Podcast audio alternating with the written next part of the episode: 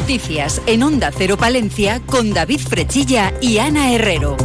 Y Gonzalo Toledo, que nos sigue acompañando en la parte técnica. No cabe duda de que es una sentencia importante. La Sala de lo Contencioso Administrativo del Tribunal Superior de Justicia de Castilla y León ha condenado por primera vez a Sacil por la muerte de una paciente que se contagiaba de COVID al compartir una habitación del río Carrión con una infectada.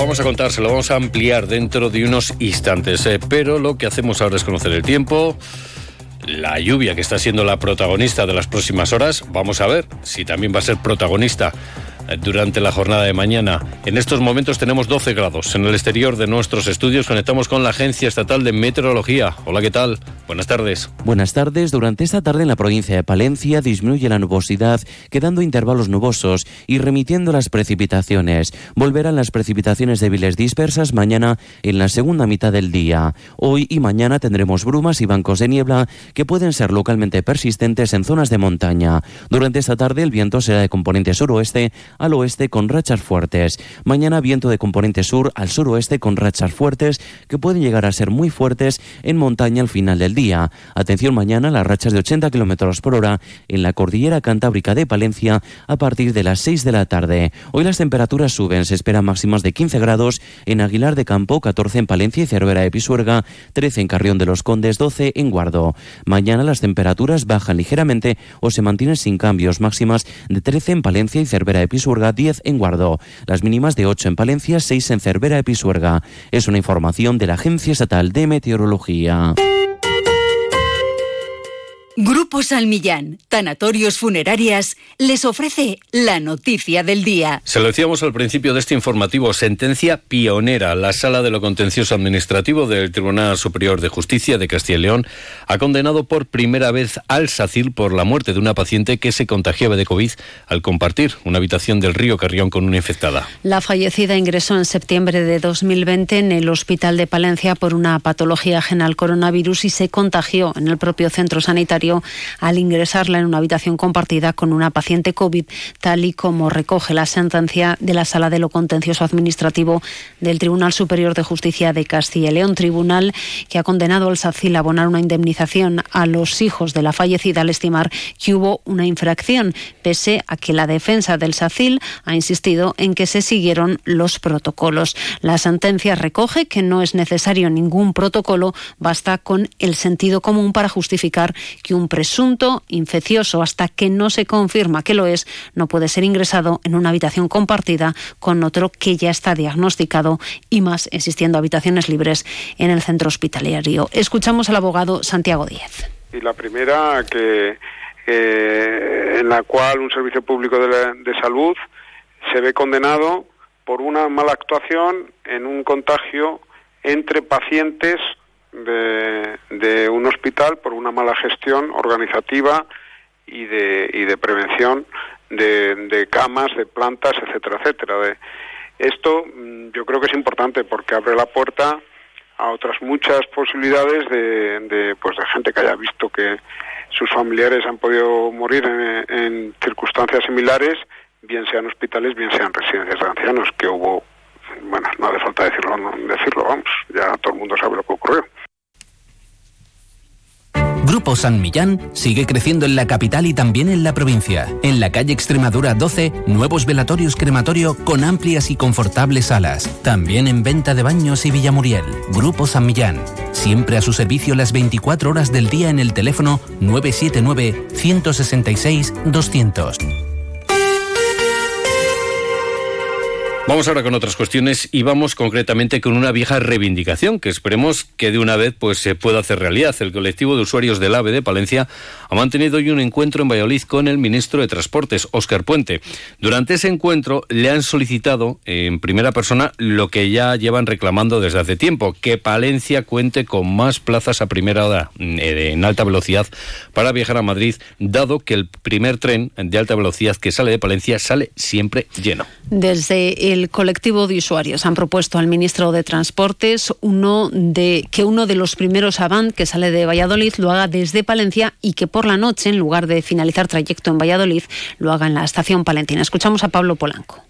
Específicamente se ha pedido que uno de los primeros Avant que nacen en Valladolid a primera hora de la mañana, pues que lo hiciera desde Palencia, ¿no? Y, a última hora de la noche, pues que viniera eh, a morir a Palencia también.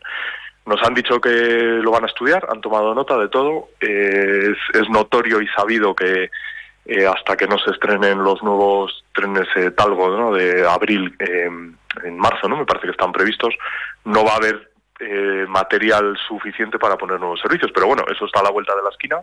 Han tomado nota y, y otra de las peticiones que han realizado Oscar Puente es que se empiece a trabajar en el modelo definitivo de tarifas para la alta velocidad de cara a 2025, reclamando que sean tarifas razonables para las personas que utilizan el AVE para ir a trabajar. Y aprovechando que hemos conversado con Pablo Polanco, en su calidad de ser uno de los integrantes de la plataforma en defensa del soterramiento, le hemos eh, preguntado por la recogida de firmas que están realizando en colaboración con Vamos Palencia. Y es que son varios los establecimientos comerciales de Palencia en los que se recogen firmas en apoyo al soterramiento, firmas que también se están recogiendo en change.org. Le escuchamos. Confiamos en que se reúna un número de firmas importantes, sobre todo para eh, tener ese respaldo de que realmente hay un apoyo popular.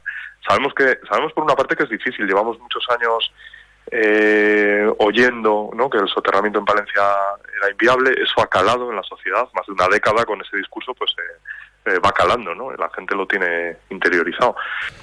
Pues nos quedamos en la capital palentina, aunque ahora no hablamos de recogida de firmas, sino de intentar recoger apoyos. ¿Por qué les digo esto? Porque parece que estamos viviendo una jornada de mucha intensidad en el ayuntamiento de la capital. Y es que el equipo de gobierno ha pedido esta mañana un receso para intentar adaptar el documento de presupuestos a las exigencias de Vamos Palencia. Y es que esta formación política pues no aseguraba esta mañana su apoyo a los presupuestos. A primera hora se celebraba comisión para avanzar en el documento y Vamos Palencia no votaba a favor al considerar pues que no se incluían en esa primera propuesta algunas, eh, algunos proyectos eh, que esta formación considera importantes para la ciudad. El partido valora en positivo la inclusión de varios de los puntos del acuerdo en los presupuestos, como por ejemplo que se haya dotado con más fondos a la cuenta consumo, se vaya a revisar el plan general, que se reconozca la importancia del clúster de los cuidados y la oficina de atracción de empresas e inversiones o que se amplíen los huertos urbanos en la ciudad como crítica. En materia de inversiones se considera que hay prioridades en la ciudad y los barrios más importantes que una playa. También, vamos, Palencia manifiesta que los presupuestos elaborados no incluyen al detalle el detalle de algunas propuestas incluidas en el acuerdo de gobernanza relacionadas con ayudas a jóvenes o la celebración del Día de la Mujer Palentina. Pues como les decíamos, el equipo de gobierno ha trabajado en un nuevo documento para conseguir el sí Vamos Palencia o la abstención de Izquierda Unida Podemos. Veremos si las modificaciones que han introducido consiguen alguno de estos objetivos. Y seguimos en la capital. Vamos a hablar ahora de sucesos. Destacar que el viernes por la tarde, en un establecimiento del centro comercial Arambol, se observa un varón de 76 años eh, por parada cardiorrespiratoria. Una patrulla de la policía local iniciaba maniobras de reanimación haciendo uso del DESA. Minutos después continúan con las maniobras los servicios sanitarios confirmando su fallecimiento. Y un hecho cuando menos curioso. Ayer a las 8 menos 20 de la mañana en la avenida Modesto La Fuente se identificaba a un varón de 31 años que se había quedado dormido en su vehículo a la altura de un semáforo y sin luces. Se le realizaban pruebas de alcohol y drogas con resultado negativo. Además, se le intervenía un taser levantando acta por tenencia de arma prohibida y un teléfono móvil del que no acreditaba su procedencia ni propiedad. Una y 54 minutos.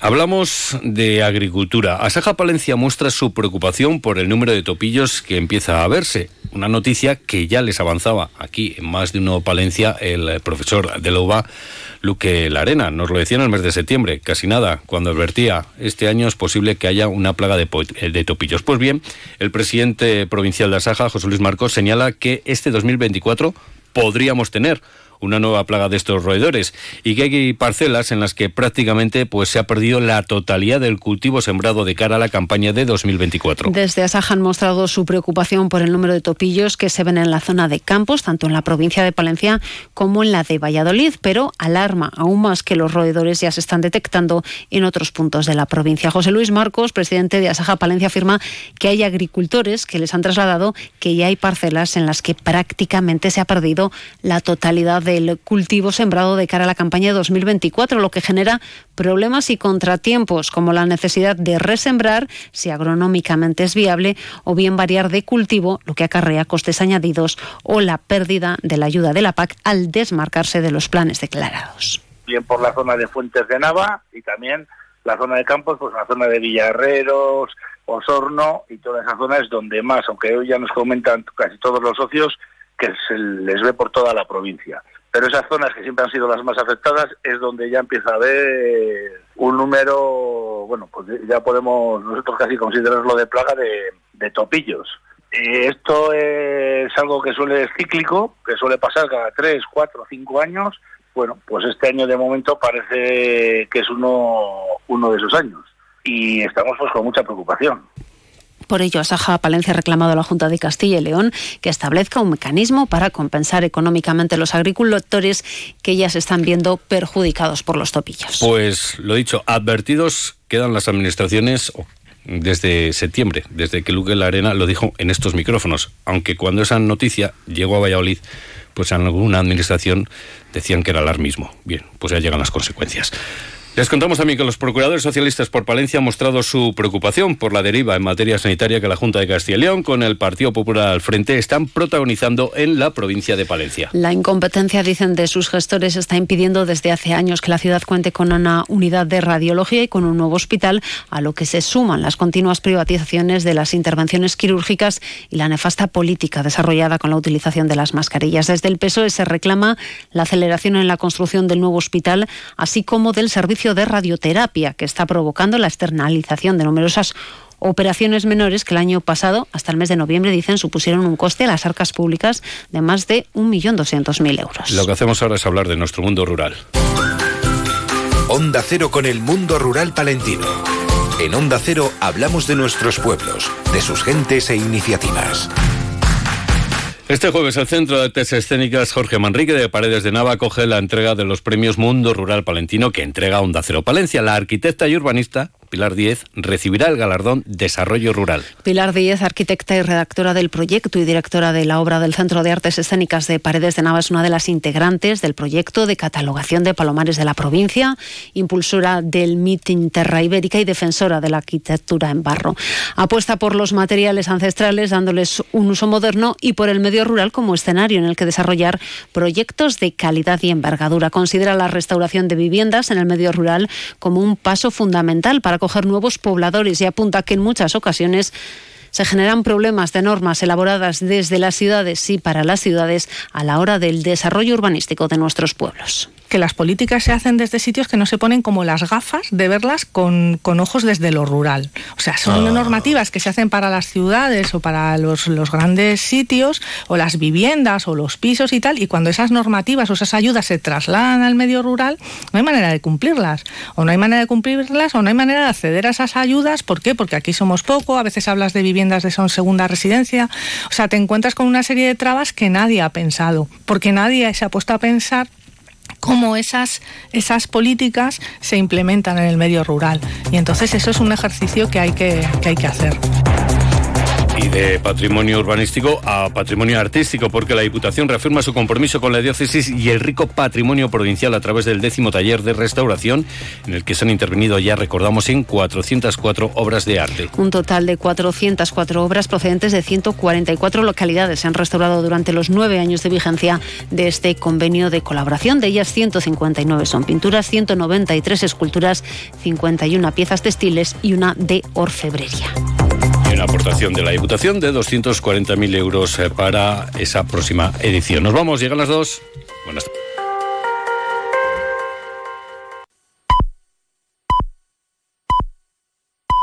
Estas llamadas son incidencias reales.